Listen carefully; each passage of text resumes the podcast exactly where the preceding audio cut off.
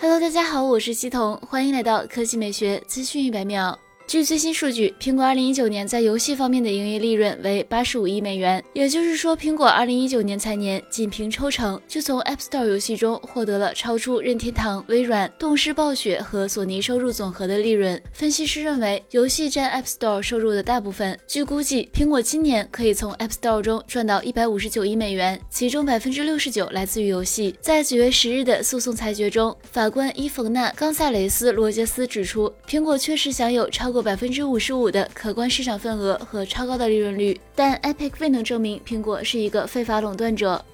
接下来来看 MacBook Pro，在秋季的第一次发布会之后，苹果公司有望在下个月举行一次以 Mac 为中心的活动。届时，苹果将推出全新的 MacBook Pro，配备更强的 M1X 芯片，并改进显示技术。苹果 M1X 芯片可能就是图形密集型和专业型的升级版 M1 芯片。M1X 芯片已经开发出两种变化，都有十个 CPU 核心、八个高性能和两个高效，还有十六个或三十二个图形核心。此前的报告显示，与新的 MacBook Pro 一起，苹果可能在十月份发布重新设计的 Mac Mini。